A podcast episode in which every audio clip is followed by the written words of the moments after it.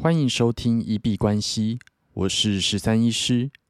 本集节目由 Moft 隐形立架笔电包赞助播出。大家都知道，我前阵子更换了新的 MacBook Air M2，那它是一台十三寸的电脑。我自己是蛮习惯在打字的时候把笔电立起来变成十五度。那前一台电脑的时候就使用 Moft 的隐形笔电支架的习惯，那款也很好用。把它贴在笔电下方，外出三秒钟就可以把笔电立起来。不过这一次，因为我打算裸机使用，那不想贴东西在新的 MacBook 上面，而且我希望外出的时候有一个轻薄的笔电可以保护我的电脑。这个时候就被我发现，Moft 有出这款隐形立架笔电包。我在意笔电包的部分，就是它的外观、重量。还有稳定性。那身为皮套，它的重量算蛮轻的，大概都在三百克以内。而且利用 Moft 独特的折纸工艺，可以瞬间以十五度跟三十度立起来，很稳定，不会晃。无论是打字或者是看影片，都蛮舒服的。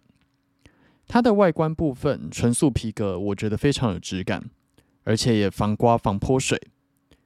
购买之后，我觉得非常的满意。那在这里推荐给大家，在节目的描述栏有 Moft 在虾皮的官网连接，有兴趣的朋友可以去参考看看。那明天世界杯开始踢八强，哦，昨天葡萄牙对于瑞士的那场比赛也是一个血洗，在昨天结束了之后。那场我没有看直播，我是结束之后才去看比数，然后发现六比一，再赶快去看精华。那虽然 C 罗没有上，不过他们队里面的另一个小将非常厉害，直接上演了一个帽子戏法，然后就是把瑞士打得不知所措。今天休兵一天，那就是明天开始踢八强赛。自己呃，其实本来是比较关注亚洲球队了。但是亚洲球队既然目前都已经打包回家了，那目前我在看的可能就是，对，因为我基本上真的是一律球迷，可能就是看比较有名的那几队，那就是梅西阿根廷跟 C 罗的葡萄牙，然后巴西也是蛮令人关注，觉得非常强的一支球队这样子，那就稍微关注一下，然后最近可能放比较多心力在看球吧。刚刚在录音前忽然来了一个大地震。那好像啊，正央是在花莲五点四。我现在只要有地震，其实第一个直觉都是怀疑是不是我自己头晕，因为我其实很常搞不太清楚到底有没有地震发生。然后第二个反应，我会去稍微看一下旁边的水杯，水到底有没有晃动。那如果水有晃动的话，就比较能够确信说不是自己头晕。那在以前就是桌上比较没有习惯放一瓶水的。这个问题，第一件事情，我通常会上去看 PTT，因为只要有地震，好像 PTT 八卦版就是一定会有人跳出来抢第一个发文。那其实这是一个还蛮有趣的现象，就变成说，如果你要确定自己有没有头晕，其实去看 PTT 也还蛮准的。好，稍微闲聊一下，那今天基本上是个还蛮普通的平日。不过币圈的部分在今天有一个比较大幅下跌的一个波动。那在那之前，我们先稍微看一下，呃，CZ 赵长鹏他在 Twitter 上面有针对 FTX 事件在发布一些新的言论啦。那最主要他是想要澄清之前啊，就是 FTX 事件被爆出来之后的一些媒体的观点，包含说他觉得币安。CZ 他希望成为加密货币界的救世主。那针对这一点，他的回复是说，他觉得加密货币界不需要挽救，目前已经发展的很好，那他就只是其中的一份子，然后有机会可以去呃，针对一些事件发生而受到困难的项目，做一个不幕后的推手这样子。那意思就是说，他不是救世主，他也只是这个世界的一部分。然后第二个是说，他们觉得 CZ 跟 SBF 他们是一个竞争的状态，然后所以这次 FTX 事件，它其实是被第三方杀死的一个事件。那针对这件事情，CZ 他是表示说，FTX 并不是被第三方杀死的，而是他们自己因为窃取了就是用户资金，然后还有就是失去信任，所以才自己杀死了自己，跟他并没有关系。而且他有提到说，如果一个健康的企业，原则上是不可能依靠一条推文就把它摧毁掉的。那其实这点也是蛮有道理的啦。只是啊，那则推文我觉得还是会有一点点导火线的效果。但是如果一个企业真的经得起考验，确实是不太可能，就是因为一条推文就让它直接垮台。然后他也把 SBF 描绘成历史上最大的骗子之一，然后就是认为他是在一个媒体跟就是 key leader 的部分，他是一个操纵媒体风向非常厉害的一个人。那以上都不是我的观点，都是转述 CZ 他自己在他的 Twitter 里面的一个推文。那大家有兴趣也可以稍微去看一下原文。那主要我觉得比较有趣的一个点是，他有提到一个推文，是说就是他觉得 SBF 跟 CZ 是一个史诗级的对决。那 CZ 是说他们不关注竞争对手，因为在这个行业。它的人口比例还非常少的时候，浪费时间跟资源去跟竞争对手单挑是没有太大的意义。最主要还是希望把整个交易所或者是区块链的系统推广给更多的人口知道，那把市场做大。我自己认为这样子的思考方式，它会比较偏一个无限赛局，而不是一个有限赛局要去竞争对手的一个状况。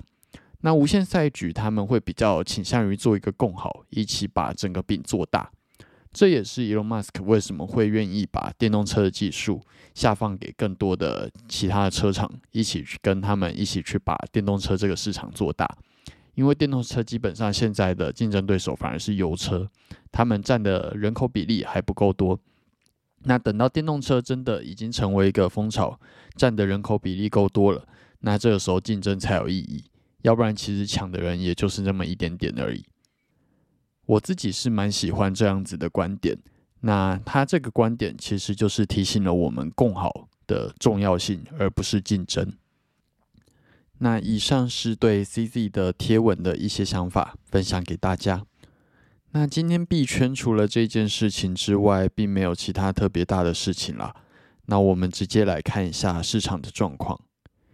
S M P 五百在录音当下收在三千九百四十四，今天的最高点来到了三千九百五十七，那最低点在三千九百二十二，今天稍微涨了零点零六 percent。那今天基本上是呈现一个比较震荡的局面，大约在三千九百二到三千九百五这个位置一直做一个上下的震荡，那目前还没有方向。不过，在最近的连续下跌趋势里面，做到一个暂缓休息一下的状况。不过，依照高低点判断，目前猜测往下走的几率还是会相对来说稍微大一点点。那币圈今天基本上都经历了一轮的急杀。那以比特币来说，在录音当下收在一万六千八百一十一，今天跌了零点八三 percent。最高点来到了一万七千四百三，那最低点在一万六千八百六。那虽然说是急杀，但是其实还好，就是出现了一根大黑 K。